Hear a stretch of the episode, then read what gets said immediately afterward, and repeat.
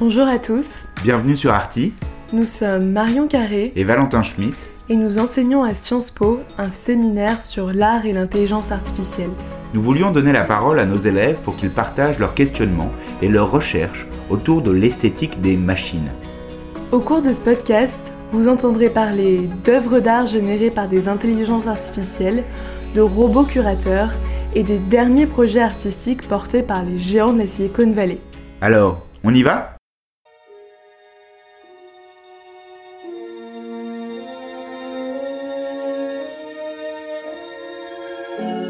Esclave du miroir magique, accours du plus profond des espaces, par les vents et les ténèbres, je te l'ordonne. Parle Et montre-moi ta face. Que veux-tu voir, ma reine?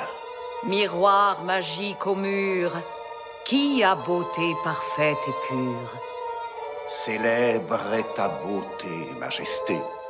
Miroir, mon beau miroir, dis-moi qui est la plus belle. Ou plutôt, iPhone, mon bel iPhone, dis-moi à quelle toile de maître je ressemble, dirait la reine de Blanche-Neige aujourd'hui. À une époque où les selfies, manière la plus simple et courante de réaliser son autoportrait en se photographiant avec son smartphone, sont un des phénomènes les plus importants de notre époque et presque érigés au statut d'œuvre d'art, l'application Arts and Culture de Google nous donne la possibilité de les comparer à des peintures proposées par des musées partenaires avec sa fonctionnalité Selfie Art. Ressemblez-vous plutôt à une dame du 18e ou peut-être à un noble raffiné, à la Joconde, à Frida Kahlo ou à Vincent Van Gogh? On peut désormais le déterminer en se prenant en photo et trouver son sosie ou pas dans des dizaines de milliers de peintures référencées par le géant du net américain, fondé en 1998 par Larry Page et Sergey Brin dans la fameuse Silicon Valley. Get face to face with art, nous invite la vidéo de promotion de Selfie Art. Ainsi, comment Google utilise-t-il l'intelligence artificielle pour nous confronter à l'art, le rendre plus ludique, familier, et quels sont les enjeux derrière cette ambition? Je suis Louise Catarinussi et aujourd'hui, pour la deuxième édition, le deuxième épisode d'Arty, je reçois Léonore Folgeral, avec qui j'ai testé ce dispositif, Art Selfie, de Google, pour répondre à cette question. Bonsoir Léonore. En quoi consiste précisément cette application? Bonsoir Louise. Alors depuis le 4 septembre dernier, vous avez sûrement vu fleurir sur les réseaux sociaux des selfies de vos proches ou de personnalités comparées à des toiles de maître. C'est la date à laquelle est sorti euh, le dispositif Art Selfie et qu'il est devenu disponible partout dans le monde et donc en France alors qu'il l'était seulement pour les, pour les anglophones euh, américains depuis la mi-janvier 2018. Donc le concept est très simple, vous ouvrez l'application euh, Google Art and Culture, vous cliquez sur le petit logo de l'appareil photo, vous prenez en selfie et vous attendez quelques secondes et le verdict tombe. Vous avez proposé euh, cinq œuvres qui sont censées vous représenter le plus, avec un pourcentage de ressemblance. Et euh, en fonction de comment vous vous positionnez, de ce à quoi vous ressemblez, vous allez avoir des œuvres qui sont censées euh, être vraiment euh, proches de votre, proches de votre visage. Pour ce faire, euh, l'application, l'algorithme pioche dans la base de données de peinture dont dispose Google, ce qui représente euh, à, partir, à peu près 70 000 toiles et dessins euh, dans 6 000 expositions, dans plus de 1500 musées, dans 70 pays. Et Google est connu pour la, puissance de ses algorithmes. De quoi s'agit-il au juste ici et dans quelle mesure on peut parler d'intelligence artificielle? Alors, euh, Olivier Bousquet, qui est le chef de la recherche en machine, learning chez Google Research euh, Europe, explique qu'il la voit comme un ensemble de technologies dont le but est de faire réaliser des tâches complexes à des machines. Donc, l'application euh, dont on parle, Art Selfie, elle a été développée à Paris au sein de la team Art and Culture de l'Institut culturel de Google et plus précisément au sein d'une équipe de 30 ingénieurs dans leur lab qui travaillent à des expérimentations entre l'intelligence artificielle et l'art. Donc elle, utilise des mécanismes de machine learning et notamment de la technologie FaceNet, euh, donc de reconnaissance faciale, pour faire le lien entre les selfies qui sont pris et les peintures de sa base de données, des liens que, euh, que, que des humains, même des, même des conservateurs euh, aguerris, auraient du mal à, à faire d'eux-mêmes, n'ayant pas une mémoire Mm. suffisamment importante. Et d'ailleurs, les, les développeurs reconnaissent eux-mêmes quelques limites à, à la fonctionnalité. Quelle est son efficacité et comment, euh, comment est-ce qu'elle a été reçue par les utilisateurs? Alors, euh, comme ça a été lancé début 2018 aux États-Unis, on a quand même eu le temps d'avoir euh, un petit peu de recul sur la question. Il y aurait déjà eu à peu près 70 millions de selfies qui ont été faits. Donc c'est quand même un, un, réel engouement. C'est une application, c'est très très simple, ça prend quelques secondes. Mais effectivement, ça ne marche pas toujours. Ou des petits plaisantins se, sont amusés le, se sont amusés à tailler le portrait de certains hommes politiques, comme euh, utiliser une photo de Donald Trump qui, effectivement, sous certaines coutures, peut ressembler à un, un, personnage de Fernand Bottero. Et aussi, on a vu certaines célébrités s'approprier la fonctionnalité, comme euh, Kristen Bell ou Kate Hudson, euh, ou encore Rachel Bielson, euh, soit pour euh, aller chercher des compliments, soit euh, pour se moquer parfois des, de ressemblances assez, assez ténues qui pouvaient exister entre eux et les résultats proposés par l'application. Donc, sont, les ressemblances sont parfois lointaines, très lointaines, et ça peut s'expliquer par le fait que la capacité de l'algorithme à trouver des concordances, même si elle est impressionnante, la base de données est encore trop faible. Je veux dire, on n'a pas tous les visages du monde qui sont représentés dans 70 000 tableaux, mmh. on n'a pas toutes les postures possibles, surtout euh, avec l'aspect la, contemporain qu'on a aujourd'hui, qui n'est pas forcément celui d'il y, a plusieurs siècles. Mais les médias américains se sont quand même émus euh, d'un destin en particulier, d'une utilisatrice qui s'appelle Kate Stewart, euh, qui s'est découvert une correspondance avec un portrait peint de sa propre arrière-grand-mère, Emma, par son arrière-grand-père George Bellows. Mais d'ailleurs, tu m'as pas dit à, à qui euh, tu ressembles euh, d'après euh, Hot Selfie, je suis curieuse. Ouais, suspense, suspense.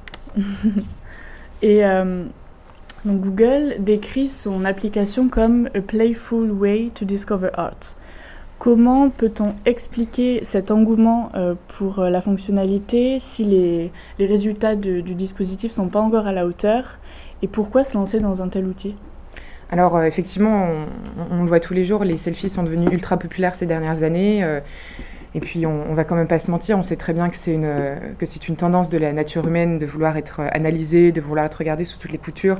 Petite, petite, petite tendance narcissique, hein, on, on va pas se le cacher.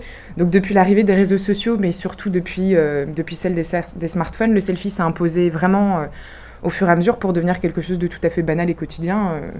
Euh, dans les premières années, quand on voyait quelqu'un se prendre en photo tout seul dans la rue, on le regardait peut-être un petit peu de travers. Je pense qu'aujourd'hui, ça ne choque plus personne. Et c'est particulièrement en 2010 que le selfie est devenu quelque chose d'extrêmement facile et d'extrêmement répandu, avec euh, l'arrivée d'une innovation technologique de taille. C'était la présence d'une caméra à l'avant euh, de l'iPhone 4. Et de nos jours, on voit que c'est vraiment extrêmement répandu dans le sens où le le réseau social de partage de photos Instagram qui a quand même atteint euh, en juin dernier le milliard d'utilisateurs actifs mensuellement. C'est mmh. assez, ça donne le vertige.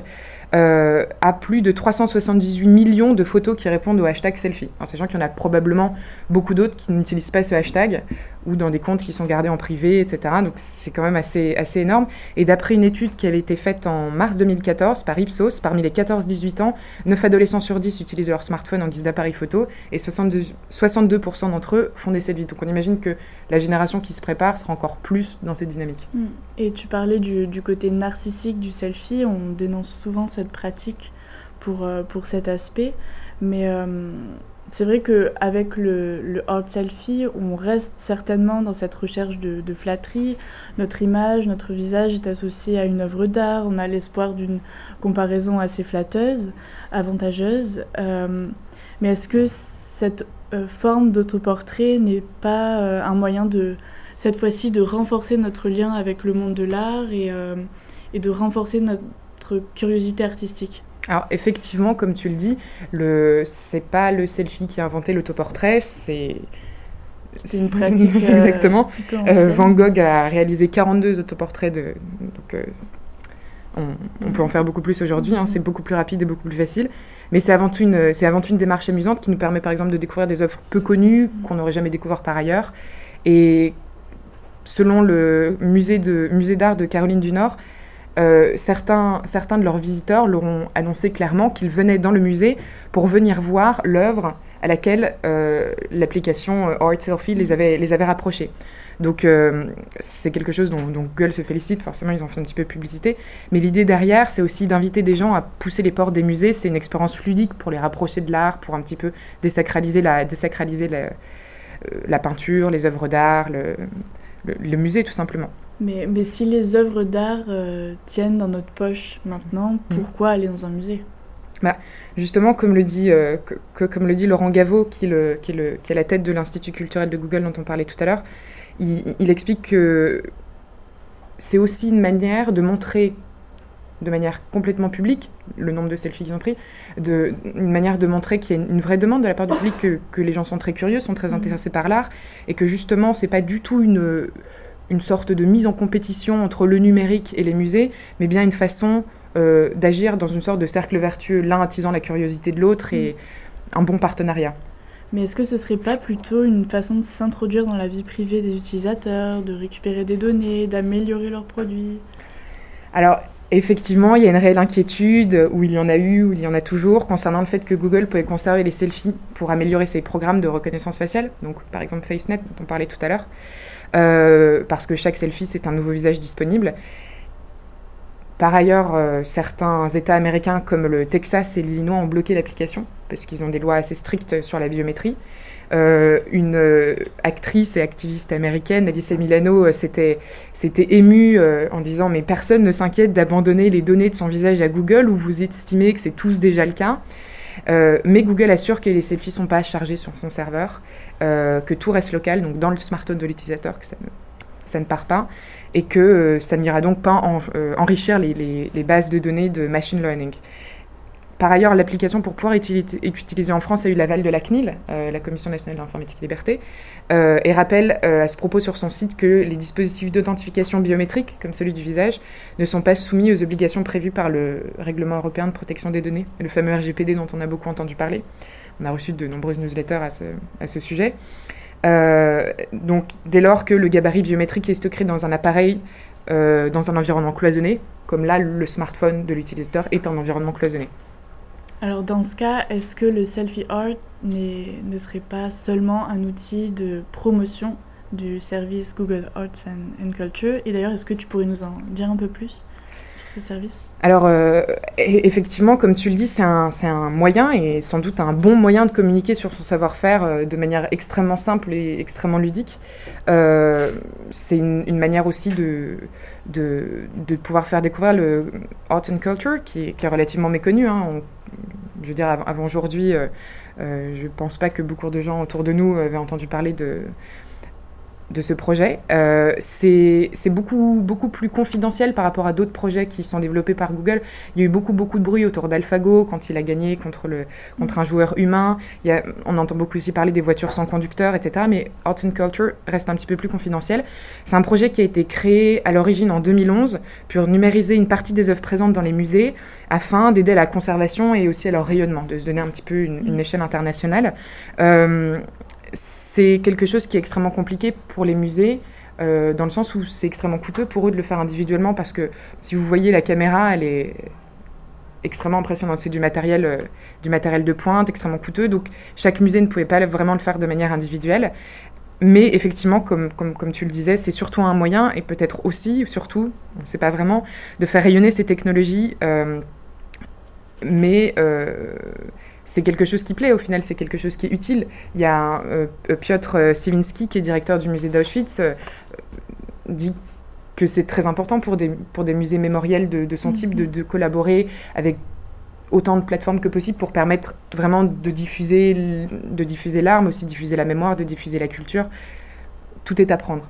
Et, euh, et Google a développé d'ailleurs d'autres projets dans le domaine de la culture utilisant l'intelligence artificielle. Euh, il y a par exemple Art Palette qui a été créé par euh, Damien Henry, responsable de l'innovation du lab, qui peut aider à répondre à cette question cruciale qui est à quelle œuvre d'art ma tenue est-elle associée? Ou êtes-vous sûr que ce tableau de monnaie ressemble euh, au canapé que je vais acheter, à mon pull préféré? Donc blague à part, la technologie utilise des algorithmes complexes euh, de vision par ordinateur pour reconnaître des palettes de couleurs. Si vous prenez la photo de votre appartement, l'appli sélectionne tous les tableaux de la même couleur parmi les œuvres d'art exposées dans des institutions euh, culturelles dans le monde. Et impossible de faire une faute de goût avec, euh, avec ça. Mais ce sera surtout l'occasion de découvrir l'art différemment, d'être capable de classer les peintures par teinte. Et on l'a vu, Google a aussi récemment travaillé avec le MoMA, le célèbre musée d'art moderne de New York, pour identifier automatiquement les œuvres présentes sur ces photos d'archives, d'expositions.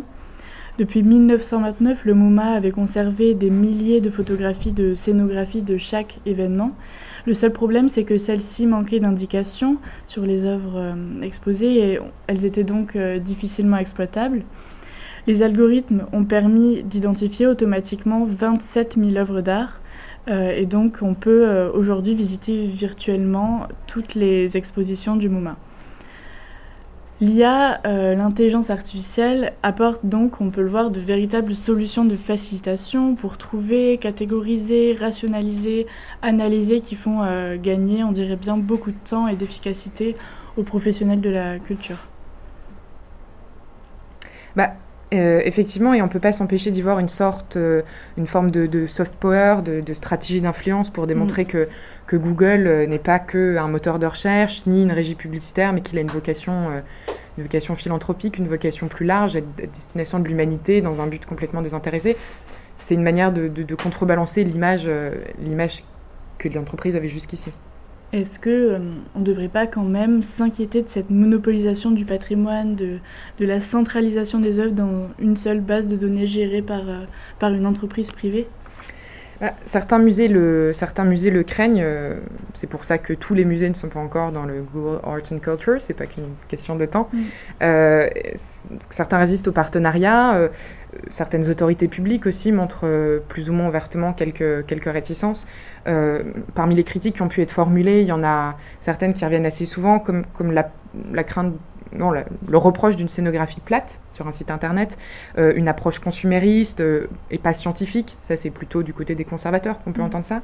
Euh, mais, mais, Google, lui, conçoit sa mission comme œuvrant bien commun.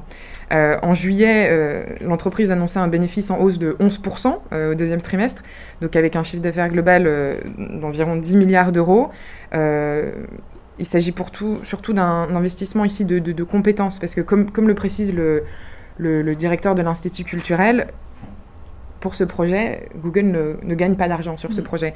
D'ailleurs, euh, lorsqu'il investit de l'argent dans ce type de projet, Google ne communique pas sur les sommes engagées. Euh, et refuse d'utiliser le, le, site Google Art and Culture comme une plateforme publicitaire. Si vous y allez, vous verrez qu'il n'y a absolument aucune publicité. Donc c'est vraiment pas une histoire de rentabilité directe Mm. C'est pas une histoire d'argent sonnant et trébuchant immédiatement, mais il y a forcément une logique d'investissement là-dedans.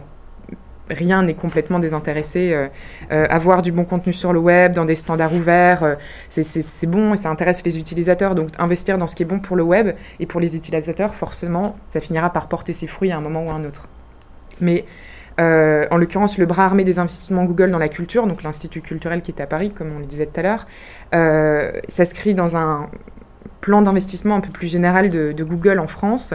Euh, il explique, Eric Schmidt, qui est le patron explique le, choix de, le choix de Paris aussi pour, pour des critères qui sont somme toute très, des critères très traditionnels pour une entreprise aussi nouvelle et jeune, avec l'image parisienne, de la culture, etc. C'est vraiment ce qui a été un des, un des ressorts principaux à, l'installation de l'Institut culturel dans la capitale. Donc Google est en train de faire de la France la capitale de la culture et de l'intelligence artificielle.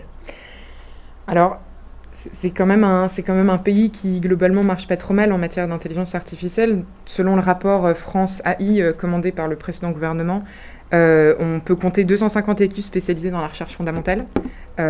au total, ça fait 500, 5300 chercheurs qui travaillent dans ce domaine. Euh, et un autre rapport a été commandé par Edouard Philippe sur le sujet. C'est Cédric Villani, le député assez connu mathématicien qui a eu la médaille Fields, qui en est chargé. Euh, beaucoup attendent de savoir ce qu'il contiendra. On, le saura le, mois prochain puisque le rapport sera dévoilé en mars. Mais euh, la France héberge plusieurs centres privés de recherche et de développement en intelligence artificielle. Le plus connu, c'est celui qui est piloté par Facebook. Il a été ouvert en 2015. actuellement, une trentaine de chercheurs, mais qui devrait, ça devrait bientôt doubler comme effectif.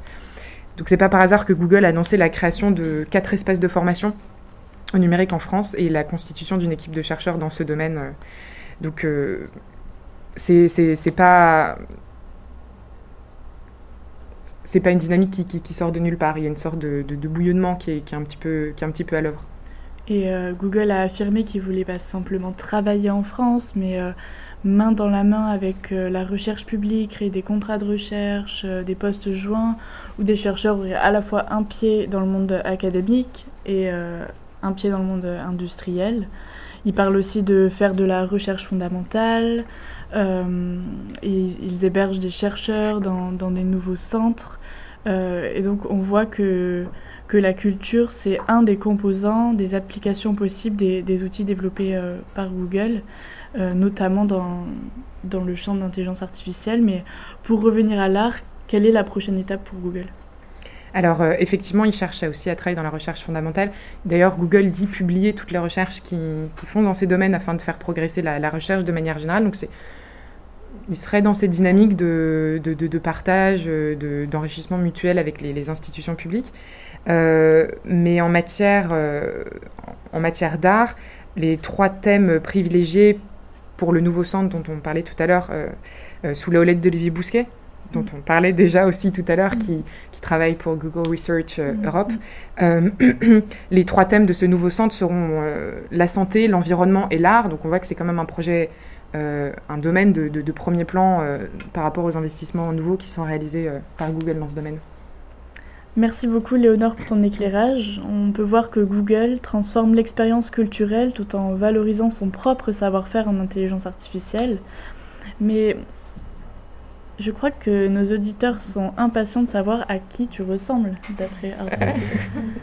Alors, euh, je l'ai réutilisé, je l'ai essayé plusieurs fois un peu déçu des premiers résultats. Mais les résultats, surprenamment, n'ont pas trop changé. Avec lunettes, sans lunettes, avec rouge à lèvres, sans rouge à lèvres, d'un côté et de l'autre. Donc j'ai eu 58% de compatibilité avec le tableau portrait de la marquise de Castelflorit d'Anthony Caba. Et euh, 57% avec le portrait de Miss M. Horch de Litras Nikos. Et on s'arrête là pour les femmes parce qu'après, tous, les autres, euh, tous les autres portraits qui m'ont été proposés sont, euh, sont absolument sans distinction des portraits de jeunes hommes ou de petits garçons. Je pense que avoir les cheveux courts euh, représente définitivement pour l'algorithme du selfie art un, un, petit garçon ou un jeune homme. Intéressant. Alors pour ma part, j'ai tour à tour été rapprochée du tableau Portrait of a Lady de Virgilio Guidi avec 65% de compatibilité. Euh, celui de Mademoiselle AC d'Ezekiel Barouk avec 64% et celui de qui s'intitule Ritrato do Signora d'Eliseo Sala qui, on va le formuler de cette manière, est un portrait d'une dame approchant plus la soixantaine que de la vingtaine. Pas vraiment au point encore ce art selfie de Google. Merci Louise.